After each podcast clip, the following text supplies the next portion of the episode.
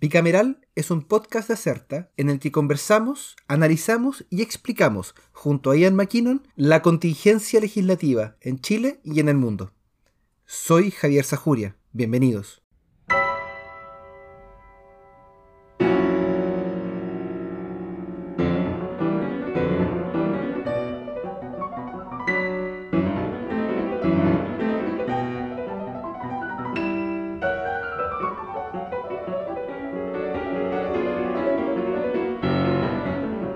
El Congreso Nacional inicia su receso de verano. Bueno, casi, porque el Senado tuvo que agendar dos sesiones de sala para el lunes y el martes, lunes 3 y martes 4 de febrero, para actuar como jurado en la acusación constitucional contra el intendente de la región metropolitana Felipe Guevara, quien se encuentra suspendido de su cargo luego que la Cámara de Diputados aprobara la semana pasada el libelo en su contra. las dos sesiones son por lo siguiente. El lunes se va a escuchar a, un grupo de diputados que son quienes integraron la comisión a cargo de revisar la acusación, mientras que el martes se va a efectuar la votación, en que cada senador tiene un máximo de 7 minutos para eh, exponer sus argumentos a favor o en contra de la acusación. ¿Están los votos? Es difícil saberlo porque hay rumores que señalan que al menos dos senadores de la oposición se ausentarían la próxima semana porque están de viaje. Lo que hace que el resultado sea bien incierto porque para la aprobación se necesitan la mayoría de senadores en ejercicio, que son 22 votos, y los pareos no corren y el oficialismo cuenta con 19. Entonces en un escenario 43 básicamente la oposición tiene, eh, podría tener hasta 24 y con dos fuera necesita que todos y todas las senadoras disponibles estén, eh, voten en contra, o sea, voten a favor de la acusación. Así que eso va a estar eh, algo complejo. Sí, dicen que podrían ser hasta cuatro el rumor, no está confirmado. Y consideramos que 7 minutos por 43 senadores son casi 5 horas de, sesión, eh, más todas las formalidades. Va a ser una jornada larga la del martes, por si acaso. Uf, ya. Eh, sí. Paciencia. Además, como es una sesión de sala, o sea, más allá de que actúan como jurado, y esto es bien distinto del sistema gringo, para si alguien ha estado siguiendo el, el impeachment de Donald Trump, cuando el Senado se constituye como tribunal en Estados Unidos, funciona solo como tribunal. Y de hecho la composición de la mesa cambia, llevan un juez que se hace cargo de, ordenar el proceso, eh, es bien distinto. Pero en el caso chileno no, es una sesión normal de la sala y por lo tanto tiene todas las formalidades de una sesión que tiene que ver con, em, con presentar proyectos de ley, con modificaciones de urgencia por parte del Ejecutivo, eh, hay una lectura de cuenta, eh, hay respuesta a requerimientos de los senadores de servicios públicos, etcétera, etcétera, etcétera. De hecho, hay uno de estos proyectos o mensajes, o mociones, que están em, que son bastante esperados para la próxima semana, que es la reforma de pensiones, que fue aprobado en su primer trámite esta semana. Ian, ¿Se me está yendo algo en todo ese tema? Sí, bueno, es un tema complejo, ha tenido harto movimiento, pero desde, bueno, desde el 18 de octubre ha tenido hartos cambios también, pero digamos que en términos generales, eh, lo que ocurrió esta semana con el proyecto, con la reforma del sistema de pensiones, el, título corto, es que la sala de la Cámara lo aprobó, eh, aprobó el texto casi en su totalidad de cómo venía de las dos comisiones que lo revisaron, que fue Trabajo y Hacienda, todo en primer trámite más las indicaciones que presentó el Ejecutivo, eh, que, fueron, eh, que fueron repuestas algunas en sala. ¿ya?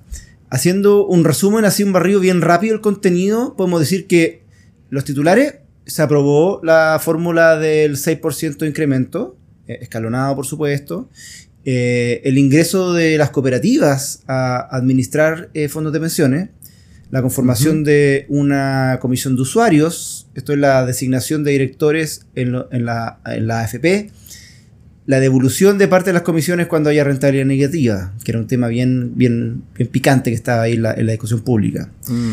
En todos estos temas hubo apoyo de ambos sectores, oficialismo y oposición. Recordemos que el Ejecutivo cerró o selló un acuerdo con la EC en, la, en, días antes de la votación, eh, donde el Ejecutivo prácticamente se compromete a algunos temas a incluir en la discusión.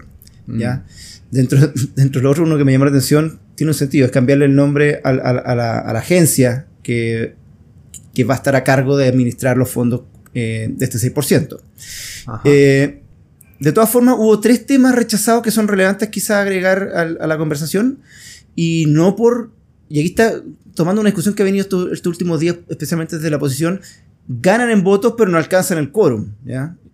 Eh, entonces señalan que los quórums de repente están medio distorsionados, como que la posición de la mayoría eh, no se ve representada por, por estas fórmulas. Bueno, acá en, esta discusión eh, ocurrieron algunos temas que quedaron rechazados en esta, en esta dinámica. Primero, la rebaja al encaje que es la garantía que ponen los accionistas de una FP para responder frente a las normas de rentabilidad mínima, se va a mantener el 1%, el 1 como rige actualmente. Entonces siempre ha habido tema de crítica, porque prácticamente dicen algunos, yo no soy tan experto, debo confesar, como una utilidad encubierta por parte de las administradoras. Mm. administradoras perdón.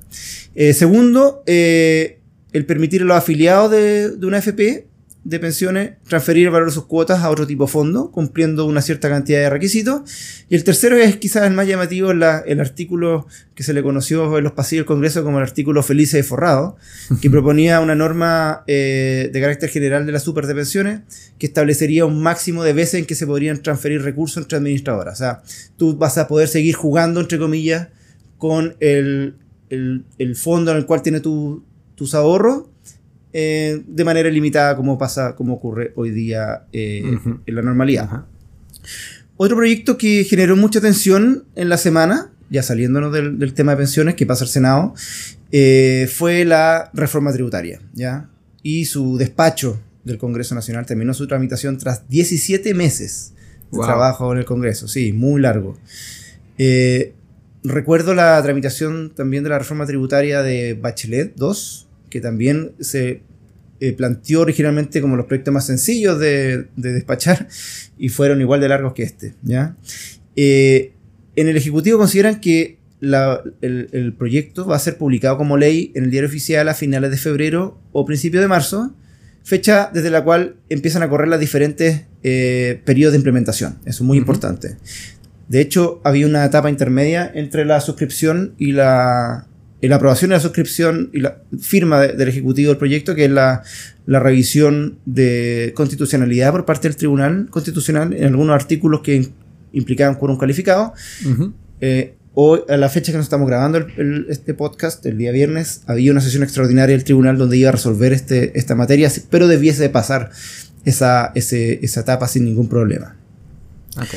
Oye, ¿y ¿Qué otros proyectos se vieron eh, esta semana? O que, en realidad, ¿qué proyectos de ley terminaron su tramitación eh, en el Congreso esta semana? Eh, la última antes del receso. Bueno, además de la reforma tributaria son dos, em, y que de hecho fueron bastante aplaudidos por los parlamentarios o los, diputados en particular esta semana. Uno es el, el, lo llamada ley Gabriela, por el caso de Gabriela Alcaíno, que, es básicamente la ley que amplía la figura del femicidio y que busca incluir en la tipificación del delito a las relaciones de pololeo de noviazgo, eh, además de razones de género, que es básicamente el tema de violencia de género en el pololeo, que es un, tremendo tema que se lleva discutiendo hace bastante tiempo dentro de la sociedad civil y que ahora está regulado. Em, una vez que la ley quede publicada y entre en vigencia, las sanciones que enfrentan quienes cometen estos delitos son de presidio mayor en su grado máximo a presidio perpetuo calificado. Me acuerdo de mis clases de Derecho Penal cuando tenía que aprenderse los, plazos. De memoria. Pero básicamente era entre 15 años y un día a 40 años de prisión efectiva. Em, o sea que eso, que no puede salir antes de eso. Otro proyecto de ley que quedó despachado es el llamado Chao DICOM, em, que básicamente es el que prohíbe que los registros y bancos de datos informen sobre las morosidades en el cumplimiento de deudas que tengan que ver con educación, en cualquier nivel, o sea, en pago de educación, eh, eh, personas que tengan deuda por pago de, educación, su información no puede quedar registrada o no puede ser entregada, em, eh, y por eso se llama DICOM, por, básicamente por el mecanismo de registro. Eh, ¿Hay alguno de estos em, que te parezca más interesante conversar o algún otro que quieras conversar mira, esta semana? Junto con destacar que por ser la última semana de, trabajo del Congreso antes de las vacaciones, que suele ser una semana hiperactiva, eh, de hecho hubo varias comisiones que sesionaron eh, más de una vez en la semana para poder sacar un proyecto que estaban ya por terminar la discusión. Hay varios de esos ejemplos. Por lo tanto, hablaríamos mucho rato si nos dedicamos a, verlos uno por uno. Yo quería destacar fundamentalmente dos. Eh, primero, la, el proyecto de reforma al Código de Aguas, que ha estado en discusión en el, en el, Congreso por un largo tiempo. Eh, lleva muchos años en tramitación. Eh, y lo que ocurrió esta semana fue que la, la, Comisión de Agricultura de, la, del Senado despachó el proyecto a la sala. ¿ya? Este tema se ha ido transformando en un asunto que genera posiciones bastante encontradas en el Congreso. De hecho, no son pocos los que, creen que el, agua, la, la, regulación de la, de la, gestión de los recursos hídricos en el país va a ser materia de debate constitucional. En caso de que se apruebe la, apertura de la reforma, por supuesto. El Ejecutivo tampoco eh, ha mostrado durante todo este tiempo mucho ánimo de avanzar o de patrocinar este proyecto no en el sentido de bloquearlo, pero sin ponerle mucho, mucho esfuerzo eh, o urgencia, debido a que es un tema complejo de resolver, hay muchos intereses cruzados eh, y cualquier movimiento, eh, no sé, hacia un lado podría generar alguna conflictividad con otros grupos de interés. ¿Cuáles son los temas resueltos que ahora van a tener que ser aprobados por la sala? Primero, quizá voy a referirme a algunos muy, muy, muy breves que son como titulares también al igual que lo hicimos con pensiones, es que eh, se desechó algunas modificaciones respecto a la temporalidad de los derechos, que era un tema, una bandera de lucha bien importante en algunos sectores, especialmente en la izquierda. Eh, se mantuvo el plazo de 30 años propuesto por la Comisión de Recursos Hídricos, que fue la comisión que en primera instancia realizó el, proyecto. Lo que sí se aprobó fue un nuevo plazo para solicitar la prórroga de los derechos, acreditando ejecución de obras, siempre y cuando sea antes de los primeros 10 años eh, de realización y por último, quizás eh, solo destacar que se aprobó una norma que habilita para limitar o suspender el ejercicio de la concesión de existir riesgo de afectación grave del acuífero o la fuente de la cual provienen esos recursos, que es un tema de gestión ambiental ahí interesante. Eh, y por último, el, segundo tema que me gustaría eh, como destacar de estos avances o temas que estuvieron esta última semana, que no fueron ley o no terminaron despachados, es el movimiento que hubo en la Comisión de Constitución del Senado con la reforma constitucional para rebajar la dieta parlamentaria, que es un tema también que estuvo con harto ruido durante noviembre y diciembre en la Cámara de Diputados y en el Senado ha estado un poco más controlado su, velocidad.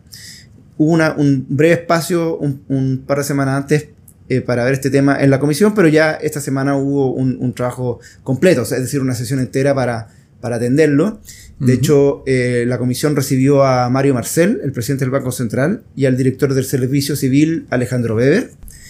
Quizás lo interesante de esta sesión es que Marcel fue decirle de frente a los senadores que el Banco Central no debe ser la Secretaría Ejecutiva eh, con la cual sueñan los autores del proyecto, que sea la que defina básicamente las reglas para eh, establecer las remuneraciones de, los, de las figuras, los sujetos que están involucrados en el proyecto de ley, partido siendo para, solo para parlamentarios, pero después el oficialismo agregó a eh, funcionarios del, sector civil.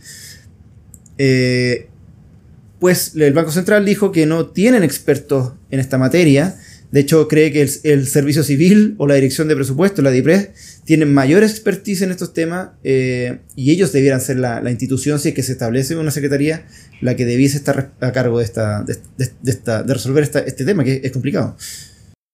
Bueno, de hecho, eh, es interesante, hay que ver cómo, cómo se desarrolla, pero entregarle, por ejemplo, a la Dirección de Presupuesto del Servicio Civil, que son organismos dependientes del Ejecutivo, la, determinación de cuál es el sueldo de los parlamentarios eh, no deja de ser una pregunta compleja, porque en el fondo estamos eh, entregándole más poder al Ejecutivo, esta vez sobre los ingresos de eh, los ingresos de los parlamentarios. La, principal razón de por, qué eso está regulado a nivel constitucional es para efectivamente evitar que se ocupe como un mecanismo de presión entre poderes del Estado. Así que me, parece interesante la propuesta que, dice, que hicieron, que hicieron Marcel y Weber en este sentido. Sí, y de hecho recibió harto apoyo por parte de los senadores. los senadores Buenchumilla y Duresti fueron bien explícitos en apoyar la tesis Marcel, pongámoslo así, de que no sea el Banco Central el, encargado de esto. Además, eh, Marcel hizo otras críticas, ¿eh? que, o opiniones más que nada. Es que el plazo, por ejemplo, para la primera fijación de, de, de escalas de remuneración lo considera muy, muy acotado, en lo cual podría generar un problema porque a su vez tampoco hay un mecanismo de revisión de lo que dicte la Secretaría Técnica que establezca este, esta escala. Eh, Weber, por su lado, dijo que apuntó más quizá a la técnica de definición de criterios y cree que falta mucho por trabajar en ese, en ese lado. Eh, cree que corresponde establecer criterios como el tipo de cargo, el presupuesto administrar, entre otros. ¿ya? Y hicieron una estimación, interesante este número, que creen que el impacto de la, de la ley en caso de aprobarse tal cual está, eh, con los alcances que se definen, sería de alrededor de 10.500 funcionarios que verían afectada su remuneración. Oh. Eso, es un número, un número bastante grande. De hecho, como que el ambiente estaba eh, entre los senadores de que esta cosa hay que revisarla. Volvemos a esa discusión que hemos tenido en los últimos capítulos respecto a, esta visión del Senado un poco de distancia sobre temas sensibles que saca la Cámara de Diputados y ellos ven que básicamente por presión social, qué sé yo. Moreira estaba ahí, el, senador Iván Moreira dijo esto explícitamente en la, discusión, estamos como arreglándole el, problema eh, un problema que viene de la Cámara de Diputados, entre otros. Estaba, de hecho, el diputado Gabriel Boric, que es uno de los autores del proyecto, y eh, pidió que eh, en la discusión ahora, que, va a continuar, por supuesto, a la vuelta en marzo, no se pierda de vista el espíritu del proyecto, que básicamente es volver a la, figura de los sueldos de los parlamentarios, de la dieta parlamentaria. Así que puede ser que en el, trayecto que, tenga aquí en la comisión el, el alcance del proyecto vuelva quizá a su espíritu más, más original, más inicial, eh, limitando, no sé si eliminando, pero limitando quizá lo que tenga que ver con autoridades del, del, sector público. Y bueno, yo creo que, no sé si tú tienes algo más, yo por mi lado, esos son los que, lo que quería destacar en este capítulo pre, pre receso. ¿Tú alguna cosa que quieras agregar, Javier? Nada, lo, lo decía a la presentación del, del capítulo de hoy día, este eh, es el episodio 25, eh, eh, que son, hemos tenido más de 25 semanas, lo que pasa es que después del 18 de octubre nos tomamos un pequeño receso para evaluar qué estaba pasando, pero en el fondo ha sido un, un, año bien movido y, nada, pues nos quedamos bien contentos con, con, lo que ha sido el bicameral durante este, este año legislativo. durante febrero Vamos a ver si tenemos algunas sorpresas, pero, pero claramente no, vamos a tener el, episodio semanal, sino vamos a tener quizás alguno, uno que otro episodio especial con algún tema en particular. Pero ya en marzo nos ponemos las pilas, eh, vuelve bicameral con, más fuerza, con eh, algunas novedades en el formato quizás, pero también tratando de, eh, tratando de mezclar la cobertura del Congreso con la cobertura del proceso constituyente, que se nos viene encima eh, por lo menos hasta el 27 de abril. Y ya, ya en abril, al menos yo voy a estar en Chile, así que vamos a tener un, par de episodios en vivo y en directo. Excelente, excelente. Skype. Sí, y agregar que el temas para marzo hay por montones, así que la agenda legislativa va a seguir igual o más cargada y quizás muy influenciada por lo que sea la campaña eh, del plebiscito. Y síganos en Twitter, eh, bicameral bajo, o sea, bicameral-cl. Eh, vamos a estar eh, probablemente la próxima semana transmitiendo algunas novedades respecto al proceso, al proceso de acusación constitucional. Y, ahí vamos a estar anunciando cualquier capítulo especial o, cualquier novedad que tengamos durante febrero. Pero si no lo escuchamos y conversamos en marzo, volvemos con fuerza. Así es. Bueno, Javier, como siempre, un gusto, que estés bien. Chao. Chao.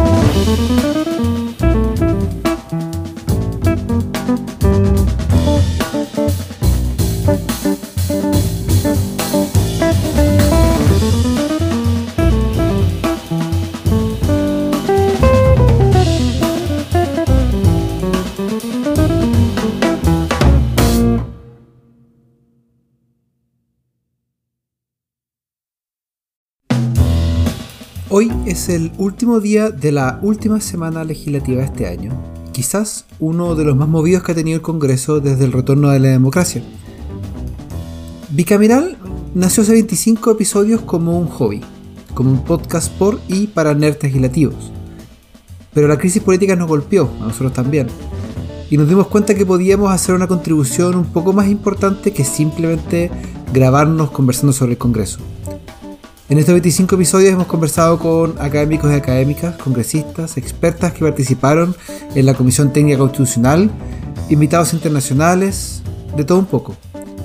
Hablamos sobre el proceso chileno, sobre las elecciones peruanas, sobre la intimidación y acoso político en distintos países del mundo, sobre el Brexit, sobre redes de trabajo en los congresistas chilenos, en fin. Y en este mismo tiempo, la comunidad de bicameral creció de ser nuestros amigos que reciben el link por WhatsApp a tener cientos de suscriptores y auditores cada semana que nos acompañan y que nos comentan, tanto en Twitter como en otras redes. No tenemos claro qué se viene para el próximo año, pero sí sabemos que será movido y que tendremos material de sobra para conversar cada semana en Bicameral. Bienvenidos a nuestro episodio 25, el último de este año legislativo.